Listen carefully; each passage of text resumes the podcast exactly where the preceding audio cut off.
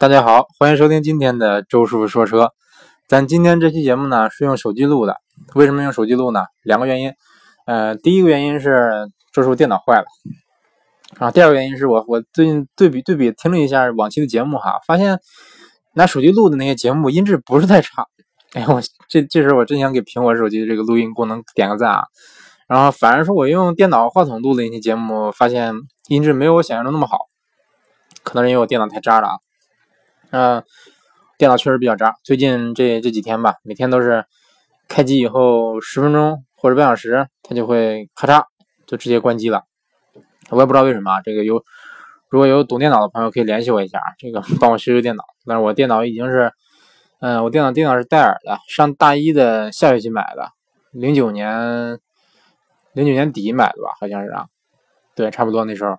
然后到现在我算算啊，零九一零。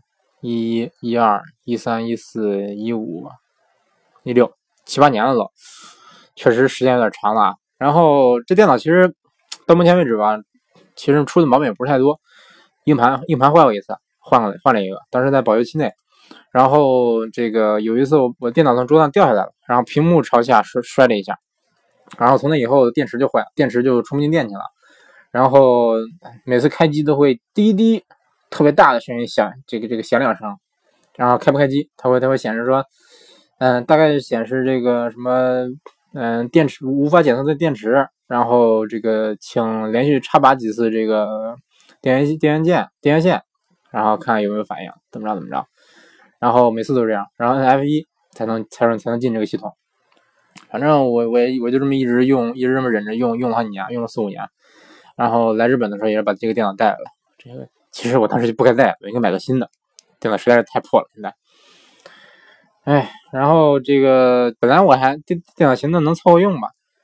之前有一次清灰的时候，发现这个上次摔了一下，把里边这个固定这个屏幕的那个下边那个接口啊给摔断了。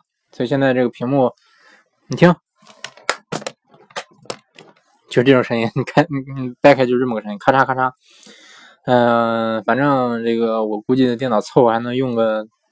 半年一年的吧，本来我想再再用用挺长时间，想寻思是最后在在日本这个用到我毕业，然后直接把它扔了。但是最近它老是自动关机，我不知道为什么。我说我这个周师傅也稍微懂一点电脑，我拆过这个电脑，嗯，然后我估计哈，它关机可能有两种两种因素吧，两个可能性，一个就是过热了，然后电电脑这个自我保护就把电源切断了，有可能啊。还有就是这个因为这个电源有可能是电源线接触不良了。然后，因为这电池没有电，电源线接触不良，所以说，呃，有可能就是我什么时候碰碰到这个电源线，或者说它它自己就是接触不良，就直接就断了，断电了就，也有可能哈。啊，总之咱听众里如果有懂电脑的，会修电脑的，麻烦您跟我联系一下，这个跟我说说是是是是什么情况啊？呃，还有就是这个电池，怎么能让这个电池重重新有电呢？我也我也不想给他这个花钱去给他换电池了，因为现在电脑我估计都值不了五百块钱。五百块钱估计说多了，值不了三百块钱。嗯，总之，而且我很多方法都试了，我上百度搜了，他说把电池再放到冰箱里冻一晚上，我冻过啊。然后说把电池这个，把把电池放在这个放在微波炉烤，不是不是放在那个电磁炉上烤稍微烤一下，加热一下。嗯，我也试过，但是反正就是到现在这个这个电池都一就一直一直没电，然后每次都只能插着这个电源电源线玩。而且而且，比如说什么时候你不一不小心，哎，把这个电源线拔了，你这电脑就直接就关机了。那行，我把电脑关了啊。然后总然后这这这个第一天好，第一天就是用了用，然后自动关机了。第二天就是就是在前天嘛，我录节目的时候，节目录了一半了，气死我了，这个真真真气死我了。节目录了一半了，这个然后我还觉得今天今天状态不错，然后这个还还挺挺高兴的，然后突然间就咔嚓。就断了。我开个机，大家听听这声音啊，就像这个，你看这声音特别大，而且我试了，这个静音也不管用，然后插插耳机也不管用，声音特别大。嗯，然后开机以后，它会显示 the battery cannot be identified，然后 this system will be unable to charge this battery，大概就是说这个这个电池。没法被识别，然后这个不能给电池充电，然后摁 F 一就能继续。哎，总是对这个电脑满满的吐槽。那好，这个言归正传啊，这个其实也欠，我发现我欠了好几期这个一周问答了，也不是说欠了几期，然后是是是上周的那一期吧，嗯，因为里边有有关这个购置税的那个那方面出出了我这个说法有点有点问题，我估计可能会误导一些朋友啊，因为现在这个购置税不是按开票价了，它好像有这个税税务这边系统里有一个，呃，对对车本身就有有一个大概有个价格。反正那个现在好像主要就是影响的是保险，因为当时有有有点这个算是口误吧，不能说口误吧，就是就是当时我就是想用这个比较简单简单易懂的方法，这个用用这个机制法帮大家分析分析。然后后来想，可能很多朋友这个听了节目以后会会受受误导，所以说我就把那期节目给删了啊。然后这个当然那期节目里边那些其他问题也删了，哎，有点小遗憾。嗯，然后咱这次的一周问答。也是上也是上次这个 我忘了忘了那个录音键那期啊，嗯，补一补上次的问题啊，哎，说实话还是不少。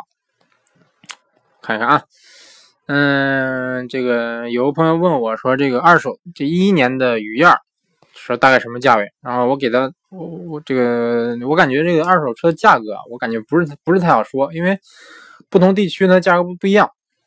嗯，然后他说他是石家庄的，我就给他推荐了一个石家庄的车商，也是咱的这个听友。嗯，我说你你去问问他有没有，他说有没有合适的雨燕。哎，而且周师傅其实说实话，对二手车并不是说并不是说太懂啊。嗯，怎么说呢？嗯，反反反正以后如果大家有二手车的这个问题，我可以呃汇总一下，然后问一问梁老师，或者说问一问咱之前的那个那个嘉宾老师姓什么来着？我忘了，反正一个长得特别帅的那个老师，他也是咱汽车之家音频的，汽车之家车那个叫什么什么？哎呀，那个那个那个节目的名字我也忘了，反正是常来汽车之家这个这个电台做做嘉宾的那个那位老师啊，这个大家可以给我汇总一下，然后回头回头把问题发给他，但是人家比较专业，这个毕竟专门做二手车的嘛。嗯，下一个问题，这个看看啊，我记得是有有一个土豪的问题。啊，对，呃，一个叫思考与标准的这位朋友啊，他是这这可能是目前为止咨询过我咨询过我的这个朋友里边这个算是买车预算最高的了。他说：“周师傅，D 级车偏运动点的，宝马七系、帕拉梅拉还有总裁怎么选？还有，嗯，喜马拉雅周师傅说车是你吧？这个问题问的好啊，真是真是我啊，这个这个这碰碰巧就是我。”我感觉好像这个用周师傅的这个名这个昵称的人好像不是太多啊，而且这个周我这个周不是那个周，不是那个周杰伦的那个周。嗯，那有关 D 级车，运动点 D 级车，其实，嗯，先说七系吧，我特别不喜欢七系，不喜欢这一代七系，为什么呢？大家都知道宝马是以运动著称的，是不是？你像 D 级车的话，你说你这个你要说七系运动，那我承认它是还还是比较运动，但是。嗯，总之这这代七系我感觉它那个一个是前脸我难以接受，实在难以接受，而且而且这个这代的七系我感觉我感觉开着还挺舒服的，嗯，没怎么感受到它这个多么偏运动的这个这个调教啊。然后这个它还出了 2.0T，2.0T 四缸，这也是嗯几乎是豪华品牌这个 D 级车里边第一次出现四缸机吧？啊，其实之前的 A8 也有啊，但是。呃，A 八我不大不大承认它是一个豪华品牌 D 级车，我感觉这个奥迪这个品牌，嗯，可能跟奔驰、宝马还有一定有有一定的差距吧。然后这个这位朋友他想买个 D 级车，然后问了问，他现在开的这个宝马三系，然后他他这个创业公司觉得说三系可能还显得太显得不够商务一点，然后他又想运动，又想张扬一点，又想低调一点，嗯，总之这个，总之他他说他说这三款车，宝马七系我我不是太喜欢啊。嗯，就因为一个是因为它这这这代的前脸太丑了，还有就是，反正我就不选不选七系。然后这个帕拉梅拉，帕拉梅拉可以啊，帕帕拉梅拉我挺我挺推荐的。其实虽然说有人说它是换壳的 A 八吧，其实不是啊。呃，它确实是跟 A 八同平台，但是说你说换壳，嗯，我感觉我感觉不只是换壳那么简单。嗯，首先你发动机不一样，是不是？首先发动机不一样，变速箱不一样。帕拉梅拉它有这个保时捷当家的这个 PDK 变速箱。嗯，说的有点不清楚啊。PDK 变速箱之前咱也说过，算是目前为止世界上这个双离合变速箱里边可能是最可靠的、性能最好的一款双离合变速箱了。包括它的发动机也是啊，它有它有的发动机确实是跟 A8 通用的。嗯，但是你比如说它有它有这个我想想，现在出了新出了一个二点九 T 的啊，二点九 T 的一个一个发动机，然后我看了看，功这个参数不错。据说以后这个发动机也是会用到这个奥迪 RS 上啊，反正这个毕竟大众，你比如保时捷和奥迪是一家嘛，它以后肯定很多东西会会通用。嗯，然后这个朋友还问我说，他问我 3.0T 的这个帕拉梅拉跟 A A 八的 3.0T 是不是一款发动机？是一款发动机。他说他他怕烧机油。其实好像 3.0T 的这个发动机，这个奥迪的啊，不不是怎么不怎么烧机油啊，也有烧的，但是好像烧的不是太厉害。嗯，总之我还是推荐这款车啊。然后总裁呢，确实，总裁的那声音那个声浪特特别，我感觉特别好听。但是，嗯，总裁这个车呢，虽说是跟跟这个法拉利有千丝万缕的联系，但是这个总裁它的发动机是，其实说实话，就是这个克莱斯勒 300C 上那台发动机的缸体。嗯，他说缸盖是法拉利做的，这个，但是他就这么说。他自己说啊，我们这个这个虽然说缸体一样，但是缸盖不一样啊，怎么着怎么着？但是我还是持一个怀疑态度啊。包括这个总裁这个车，有人也说他他是这个就是克莱克莱斯勒 300C 这个平台啊。嗯，反正这个，但是这款这款车其实操控也不错。但是我主要想吐槽的是，就是总裁的不光总裁，玛莎拉蒂所有车型它的这个 做工稍微次一点，就是。有各种各种各样的这个这个小毛病，这个质量说实话不是太可靠，或者说相当不可靠。反正我我接触到这这些品这些所有的这个国外品牌里边，可能质量最差的就是克莱斯勒集团了。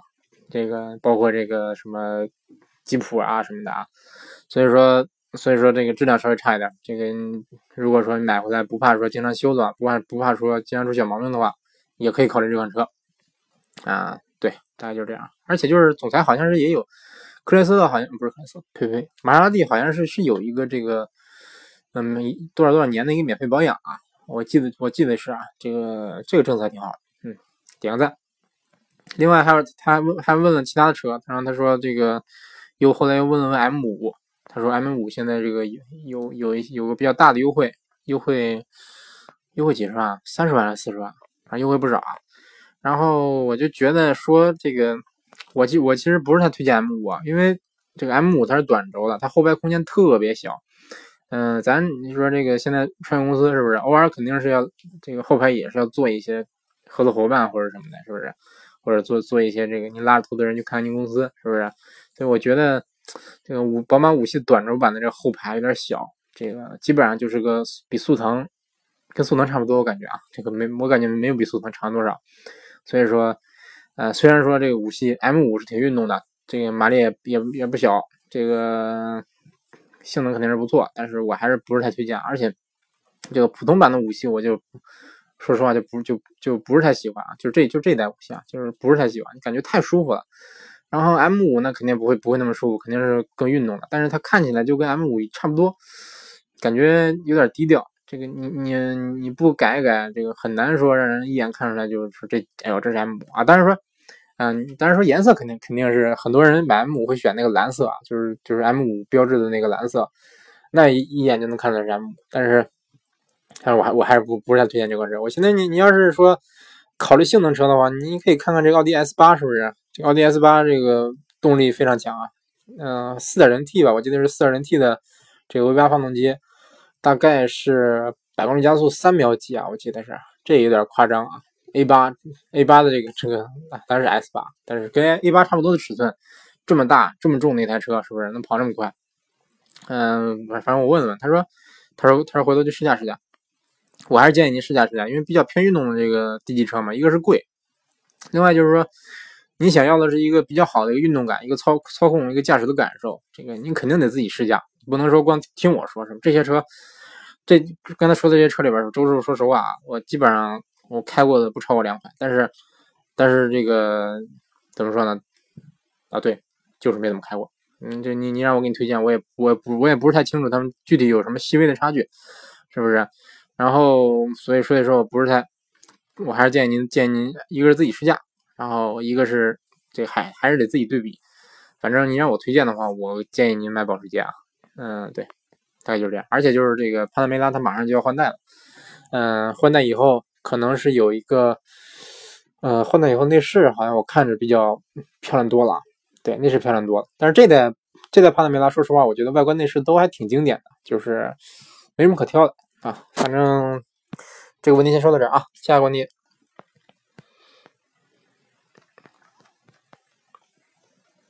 让我看看啊，对，这个叫瑞德的这个朋友，他问说，这个问的是日产奇骏，嗯，说说这个，嗯，问这个他预算好像是二二十五落地，落地不超过二十五万，二十二十万左右，二十万左右不超过二十五万，然后问二点五的哪个配置比较实惠啊？那我推荐最低配，最低配就就挺好的，因为二点五这个配置全系标配四驱，它还有一个二点零的一个。二点零的什么什么什么四驱版，就是二零的一个低配的四驱版，然后也要二十多万，优惠完了，说实话也没有多便宜。所以我觉得，然后对比了一下配置啊，那个车型跟二点五的这个二点五的四驱的最低配比，它就便宜两万块钱，但是它差了很多配置，差了十几个配置，还差发动机还是个这个差零点五的排量啊。虽然说这个日产的二二点五发动机有点老，但是它再老，它这个动力怎么也比二零强。而且油耗没有高太多，没有高多少，大概高个不到一升那样。所以说我感觉二点五的最低配性价比就挺高的。然后问这个国庆车展会不会有优惠？我感觉我感觉会有优惠啊。嗯，但是会会有优惠是一回事，但是说这个你可能稍微过了这个国庆这这段时间吧，反正过了国庆国庆这段时间以后，可能会有一个更低的优惠啊。但是你国庆车展买这个价价格应该是不错。嗯，对。看这个问题啊，这个来自西安的零点，这个这个朋友问说：“周叔，我现在纠结雅阁二二点零精英和阿特兹二点零精英，嗯，然后我给他我这个问了问他，他有什么要求吗？他说没什么要求，他都没有试驾过。然后我推荐阿特兹二点零精英，为什么呢？因为这个，嗯，你可以对比一下配置啊，二零的阿阿特兹精英比这个雅阁高多出很多配置，多出特别多的配置。”然后这个动力也是更强的，动力要强得多。嗯，怎么说呢？就是这个二零的雅阁，你跑高速的时候，它可能它可能动力能强一点。然后阿特兹这二零，就是你你零到六十，零到六十，包括六十到一百，主我感主要是六十到一百啊，它可能可能能更快一些，这个快比较明显。零零到六十，基本上这个感觉动力可能差不了太多。大概就是这样，然后反正二零的雅阁，我感觉就是你开到，嗯，你开到比如六七十往上的时候，在再加速的时候，感觉就感觉有点肉了，就有点没劲儿了。但是但是高速跑快的反而没事儿。阿特兹这二零就感觉动力不错，动力不错，油耗也不高。嗯，大概就是这样啊。然后这个，但这个朋友好像是，这个朋友好像说实话，我看他这意思好像不是太喜欢阿特兹，说这个阿特兹保有量不够，销量可能不是太喜人，然后。等等等等，说他就是就是冲着 LED 大灯看上雅阁的，但是这个他看的这个雅阁的配置没有没有 LED 大灯啊，你要是自己改的话也不少钱，自己改的话五千多吧好像，而且你以后那个年检年检也费劲，嗯，哎，总之我我推荐阿特兹啊，然后这个因为他他也没说他他他是什么用途，反正我反正我我觉得你要是这个。阿特兹的话，家用的话就是空间稍微小小一点，但是也不会说太小，就是毕竟 B 级车嘛，再小的空间也尺寸在那摆着呢，空间小不哪去。嗯，就是稍微这个悬挂稍微硬一点，不是太舒服。雅阁的话呢，舒适度要更强一些。嗯，下一个问题，看看啊，这个青春不常在提问说，本田 CR-V、大众途观怎么选？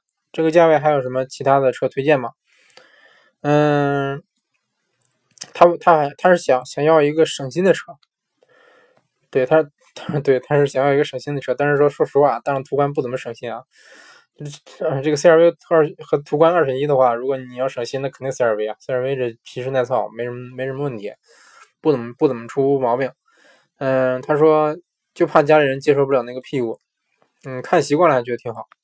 我最开始也特别不喜欢这个屁股，然后但是但是最近看看感觉还行哈，也能接受了。但是但是这 CRV 的后备箱是真大。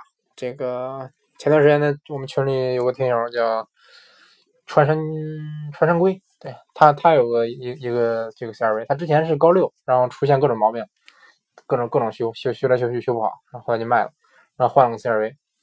然后他他有一次发了个图啊，他他把婴儿车。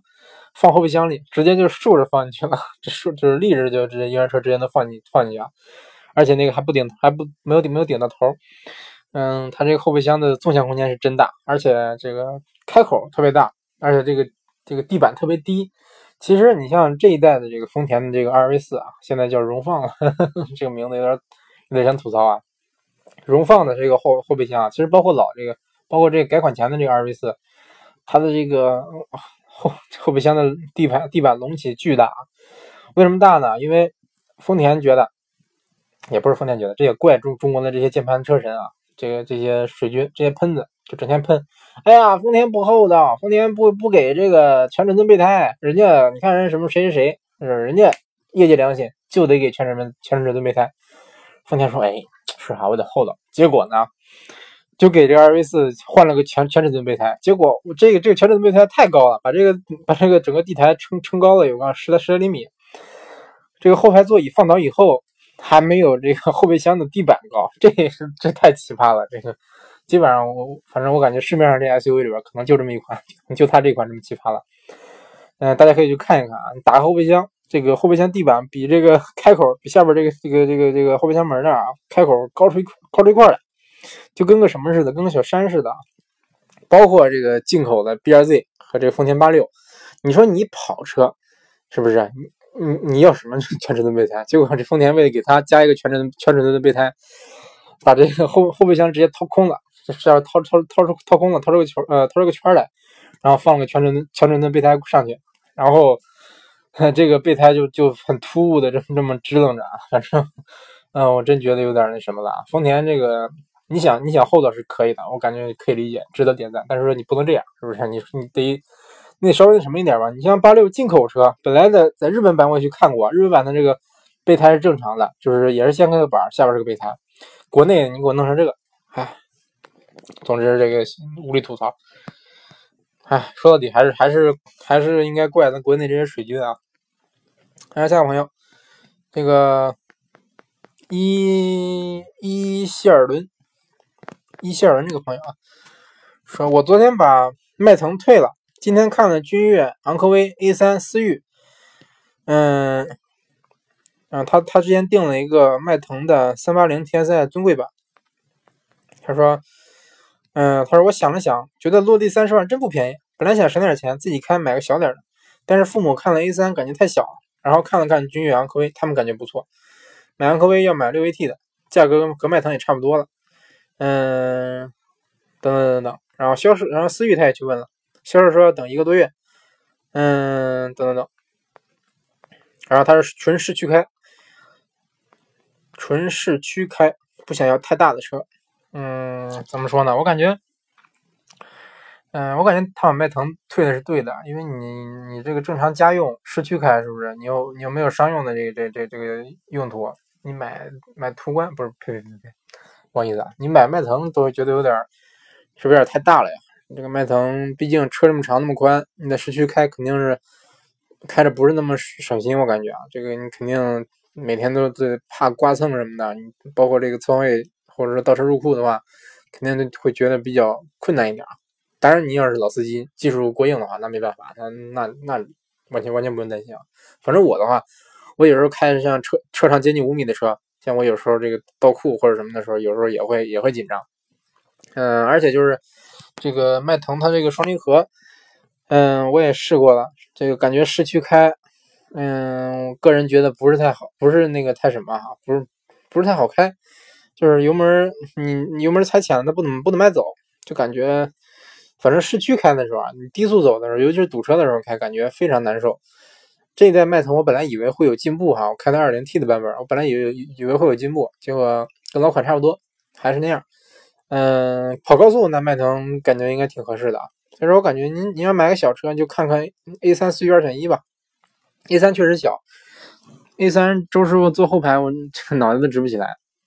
嗯，这基本上也是我最近最近体验过的这个 A3 的这个，坐在轿车里边的后排的空间算可能是最小的，主要是头部啊，但周数周数也不是太高，一米八六，不算太高。嗯，然后确实昂科威我不建不推荐那个双离合的，君越的全现在基本上就是一点五 T 的全系双离合，它而且它这个价位基本上就只能买一点一点五 T 的，君越也是大，嗯，但是君越你买君越比这个迈腾能便宜不少钱。嗯，君越的这 1.5T 我记得说过好像，啊说过没有？好像说过啊，这个 1.5T 动力不错，动力感觉不错，然后这个双离合顿挫是有的，顿挫，反正这这台车我感觉你换一个六 AT 变速箱，我可能就会买，但是你双离合我可能就不是太敢考虑。嗯，那基本上就这样吧。建议您试一试思域，试一试思域，试一试这个，试一试昂辉。嗯，其实我感觉思域可以。嗯，下一个问题。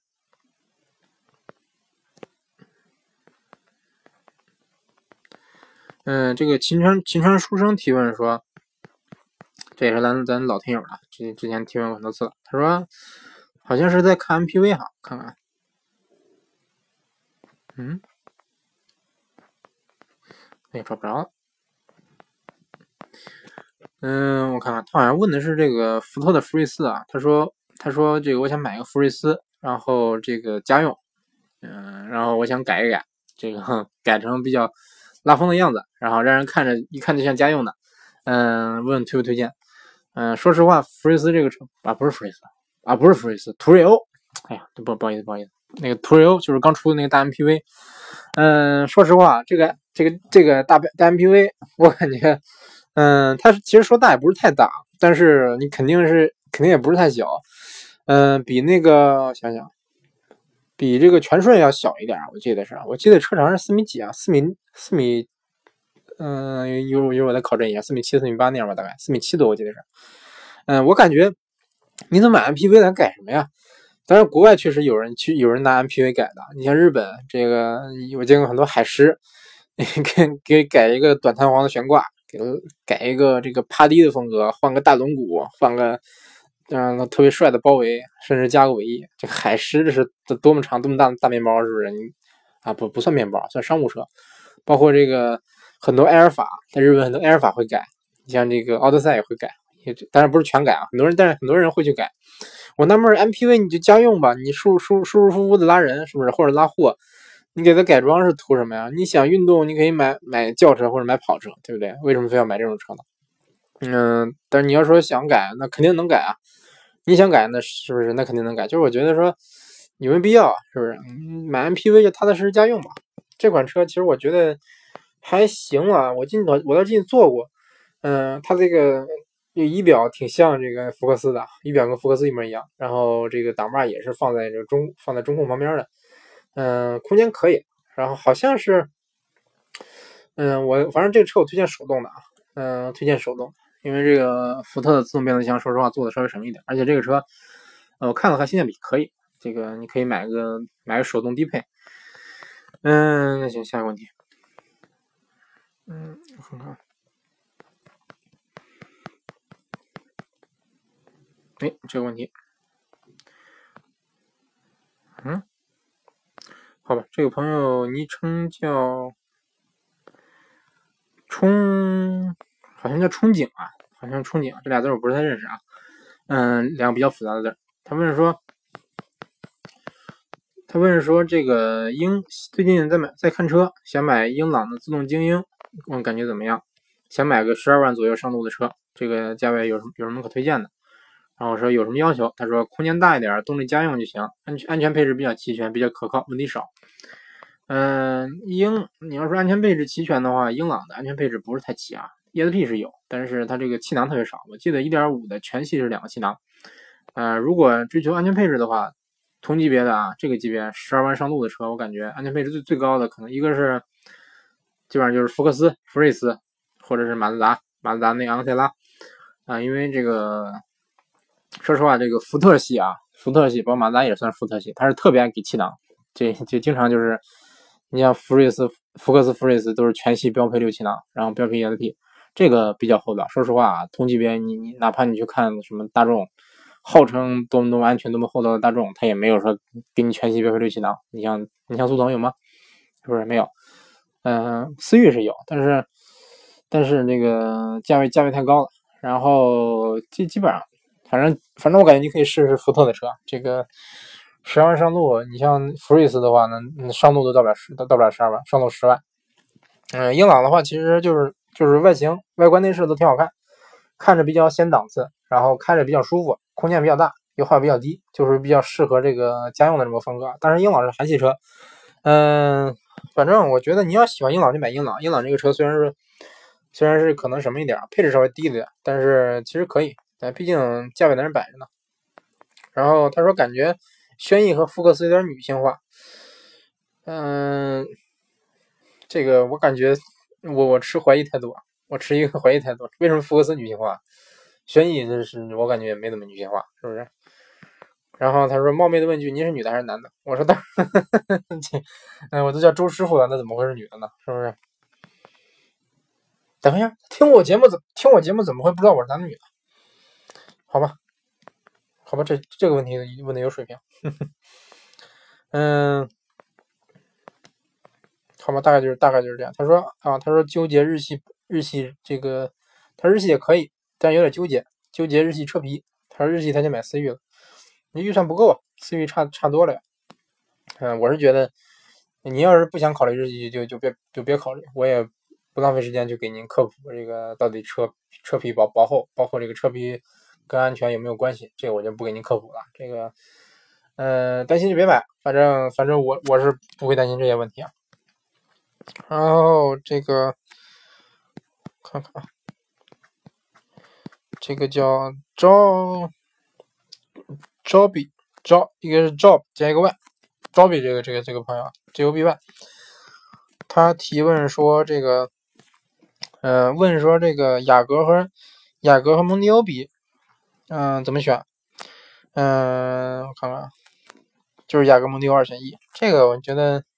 我印象中啊，我身边的人可能看雅阁的人一般就不会看蒙迪欧，看蒙迪欧的人不会去考虑雅阁。这个，嗯，算二选一吧。蒙迪欧的话，整整整个的行驶质感不错，嗯，行驶品质不错，隔音呐、舒适性都不错。就是它的变速箱稍微稍微什么一点，反应慢一点，这个反应速度特别慢。包括它有它那个拨片也是，接入特别慢，接入延迟大概有个接近一秒了。嗯，感觉这种拨片有有和没有差不多了。然后这个雅阁的话就是大，比蒙迪欧要大一些。然后皮实、省油、皮实、耐用、好开，基本就是这样。这个蒙迪欧的话，一个是小毛病可能稍微多一点，另外就是油油耗特别高。反正我问销售啊，销售说这个蒙迪欧你开去吧，十二个油。嗯，我说有没有可能低点？他说使劲开，使劲开。你光光跑光跑高速的话，可能能低一点。市区的话，怎么得怎么得十二个油起步？嗯，雅阁的话，你市区开也。一一般也开不到十个油，一般也就九个八个这样，甚至说你路况好一点能开到七个油，嗯，油耗差不少。然后，嗯，对，大概就是这样吧。嗯，然后问我，然后这个这个朋友又跟我跟我说了一些这个一些算是可能比较什么的，就是受人误导的一些问题。他说，他说九代雅阁减配了，嗯，他说他说八代是独立悬挂是铝的。然后现在九代是后后面多连杆是铁的，嗯，我就感觉说，我感觉这个这个确实啊，八代八代这雅阁的后悬挂确实是铝的，前悬挂也是铝的。九代雅阁我我没有考证过啊，但是他说看小段实验室说说它是铁的，那好吧，虽然说小段实验室这个这个这个节目挺坑人的，我也我也不想吐槽了这个，但是你你要真信这个，你要真信这个我也没办法，反正我是。不怎么信小天实验室的说的这说这些话。再说，就算说就算是这个九代雅阁减配了，把这个把把铝换成铁了，是不是？是把铝换成铁，对，把铝换成铁了。那，你你去看看这个，你看帕萨特后悬挂也是铁的，是不是？人照样卖，照样卖的不差，是不是？所以说，再说你要是那么纠结轻量化的话，你可以看看看看新君越，看看这个新新迈锐宝，是不是？他们这个不光不光这个后悬挂是铝的，防撞梁是铝的。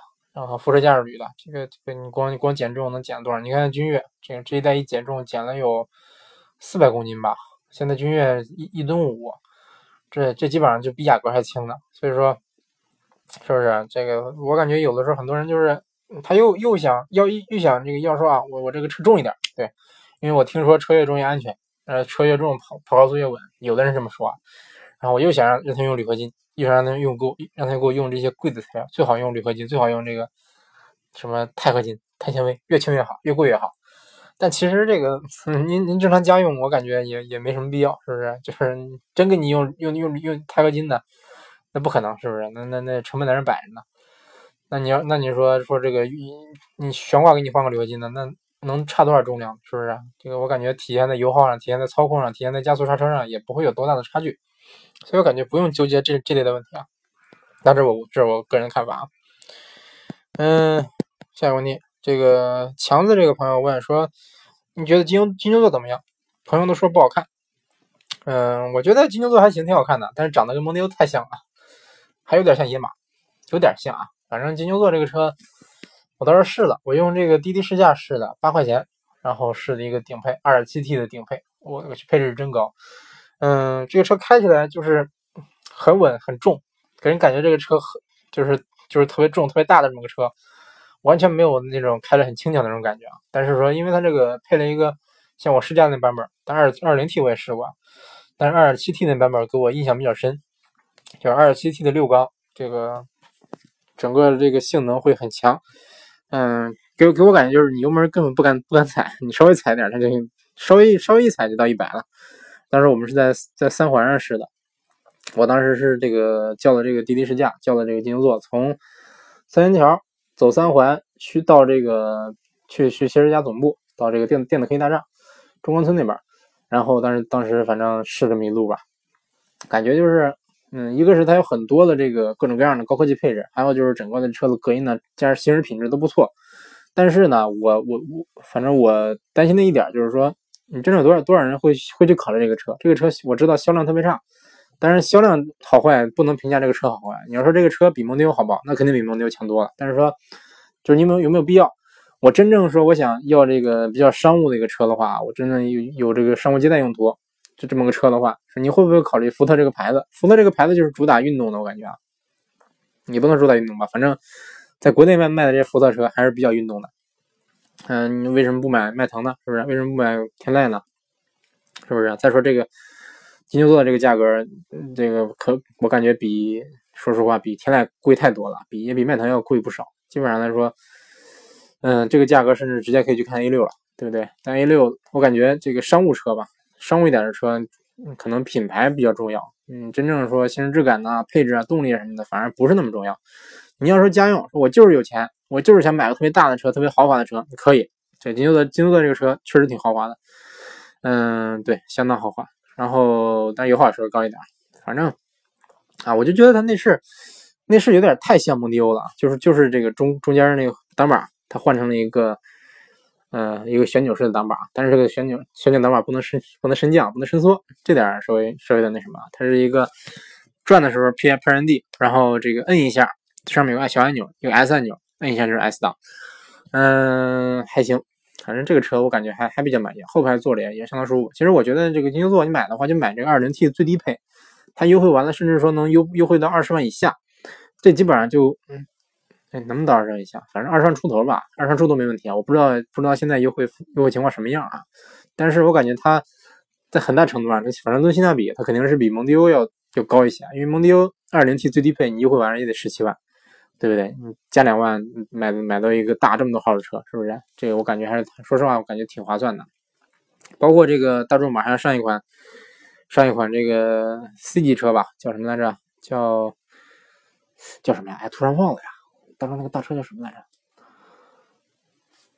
冠道，嗯，辉腾辉啊，辉昂，对，大众辉昂，这个车好像，反正我看它定位应该是比比金牛座定位还高一点，但是说他觉得说啊，我他自这宣传是我是这个 A 六的平台，怎么地怎么地怎么地，但是说对这个车我其实 还是持一个怀疑态度，我感觉大众出这个车肯定不想走量，他估计一个是卖不了几台，他可能是出这个车，我感觉可能就是。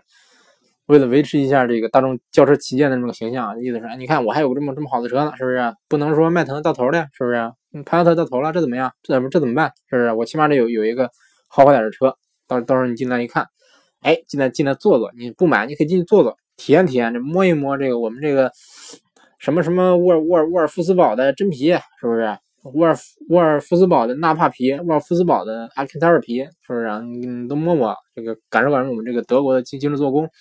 大概就这样，真正买不买，嗯，就就另说了。反正看一看是好的，我是觉得看一看是好的。反正这位朋友说，反正这这朋友追问说，这个他高速跑的多，问这个金牛座的高速噪音怎么样？高速噪音特别小，这个隔音不错，相当不错。嗯，基本就这样了。然后这个，嗯，一生一会这个朋友啊，这个其实一生一会是个日语，嗯，对，是个日语，就是意思是说啊，我这辈子只能看只能看你一次，特别稀罕，大概这么个意思啊。这个日语读作一七勾一七 a，嗯，然后。问这个名图怎么样？总是担心日系车、韩系车一样，不太放心。啊，不是，总是觉得韩系车跟日系车一样，不太放心。你你你名字都用日语了，还还还歧视日系车呀？这样不好啊。嗯，韩系车不如日系车，对，整体不如日系车。他想学日系车的这个，想学日系车的这个这种那什么那种感觉，但是，嗯，他今说说说说实话，产品力跟日系车有有点差距啊。但是说现在的这个韩韩国品牌开始反过来了，开始走这个有点走德系车的这个范儿，有点走啊，有点走美系范儿了啊。基本上来说，基本上就跟着美系的品牌走。这个美系品牌用用什么？比如说美系品牌现在现在这个车开着怎么样？现在开车开始开着厚实点了，这个怎么点了？我们哎，我们也厚实了，是不是？美美系车现在开始省油了，哎，韩国车现在也开始省油了，也开始说这个现在底盘像这个之前底盘不都都是单薄嘛？现在底盘比之前厚实一些了。然后驾驶感觉也更犀利一些了，配置当然一如既往的挺高。嗯，因为韩系车想模仿日系车，但是说到不了日系车那那么这个皮实的那个那个境界啊，就是没有说那么皮实，毛病没有没有那么少。所以说它这个又在中国又得跟中国自自主品牌竞争，所以说只能说，哎，我也打性价比吧，我降价，使劲降价，嗯，使劲降价不是加价，使劲降价，使劲增加配置，是不是？包括前段时间很多人问我这个朗动，这个马上这不是领动刚上市，朗动价格下来了，说问朗动能不能买，配置挺高的，我说不推荐，但是但是基本上大家还是会买。嗯，问名图，名图这个车说实话啊，我不是太喜欢，嗯，性价比是挺高的。如果说啊，我想我预算有限，我想买个大车可以考虑，但是它预它这个油耗挺高，开起来没有那种没有想象中 那么那什么的感觉。没有没有一个 B 级车的感觉，但是说它尺寸好像是这个将将的扒住了 B 级车的边儿，有点像 B 级车，但是没有 B 级车那么大。嗯，名图其实就是索八的一个换壳版本啊，嗯，老平台。所以说怎么说呢？你要是真喜欢大车的话可以买，但是我反正我我不是太推荐这个车。嗯，然后他问说十五万二十万之间有几款轿车推荐？空间要求空间大，油耗低。名图油耗不低，就别考虑名图了。十万到二十万，我感觉可以直接买一个正常的 B 级车了，是不是？你像雅，啊，他问说，嗯，我问考虑日系吗？他说最好德系，最好德系，你看什么？看什么名图啊？是不是？他说要求中型车，要求安全，要求怎么怎么怎么样？这个这个反正，嗯，你十万到二十万，你最好德系，那你你可以看速派，是不是？速派或者帕萨特。迈腾不够，速派帕萨特是够的。这个 1.4T 的或者是 1.8T 的勉勉强强。嗯，但是我还还是那句话，我不浪费时间给你解释这个德系车到底安不安全，日系车的日日系车安不安全？这个我感觉有点浪费时间。因为如果说您不信的话，如果您真信那个网上水军那套，您信这个什么小强实验室那套的话，那那这个我跟您说，你估计也不会信，是不是？嗯，反正喜欢德系车买德系车吧，是不是？嗯，你买你花钱，你买买车图个自己喜欢。嗯，就算说我跟你说日系车安全，到时让你要不信的话，买过来你自己开着，是不是？你自己也估计也不会踏实。嗯，然后这个这个朋友叫什么来着？单曲这位朋友是一一位安安徽的朋友啊，问说他预算是，嗯，他预算是。四五六七十万，四五六七十万，哎，这预算真好，这个有钱真好。然后想买一个，想买一个 B 级车或者 C 级车，然后要求豪华品牌，要求大，要求动力强，要求这个马力要大一点。嗯，其实这个价位啊，他开始是本来预算高一点，后来一一点点降，一点点降。我说，我说您您是跟着预算订车的，是不是？您开始不考虑车的级别吗？您是直接说啊，我预算七十万，我那我就随便看。上到上到这个，比如说优惠完的奥迪 A 八 D 级车，是不是？或者捷豹 XGL，下到这个，比如说比如说这个奔驰 E 四五 MG，这这这这种 A 级车是不是都看？他说对我就是按预算看的，我特别钦钦佩这种这个有钱的朋友啊。嗯，总之我建议您先明确自己需要多大的车，是不是？你要是说你这就就两口子开，后排从来不用，从来不拉人，嗯，也没有没有一丁点商务用途的话，你买个 D 级车，说实话图什么呀？是不是？我我我个人是想比较想不通的啊。然后这个我感觉预后来他预算定到四十万左右了，我觉得三系可以啊，嗯，新 A4L 也可以，但是新 A4L 我没开过，不太不太敢说，我就是不不太喜欢这个奥迪上的一个双离合，嗯，您要是反正 A4L 和三系二选一，我肯定选三系，三系这个优惠幅度比较大，性价比比较高，然后。嗯，其实其实这个开始我给他推荐奔驰 E 的，他说他不喜欢奔驰。嗯，他好像说他他女朋友不喜欢奔驰这个品牌，这个想不通为什么不喜欢奔驰呢？奔驰是无辜的，是不是？总之总之这个我看他比较倾向于宝马，宝马三系，那就宝马三系吧，三二八，是不是？动力也够了，油耗也不高，嗯，感觉比较均衡这款车，空间也不小。好，嗯，基本上就这些了吧，大概就这些。我看看录多长时间了。录了啊，接近五十分钟了啊，这期节目也挺长的啊。那行，那先说到这儿啊。咱这个有关中奖的那个那些朋友，那中中奖的五位朋友吧，那个我已经什么到了，嗯，统计到地址了，大概是嗯最近就发货了，可能这个国庆国庆这段时间可能这个货发发不出去，然后最近快递比较比较拥堵啊，我看看吧，国庆前后吧。不是，应该不是，现在已经国庆后了啊。那国庆，反正我尽量在这个看假期假期内有没有空吧，我这个联系联系，呃，联系联系那国内能不能让他发一下货，大概估计啊，最慢一周也能到吧，应该是这样。嗯，行，那大概就大概就是这样。感谢大家收听这一期的周师傅说车，下期节目再见。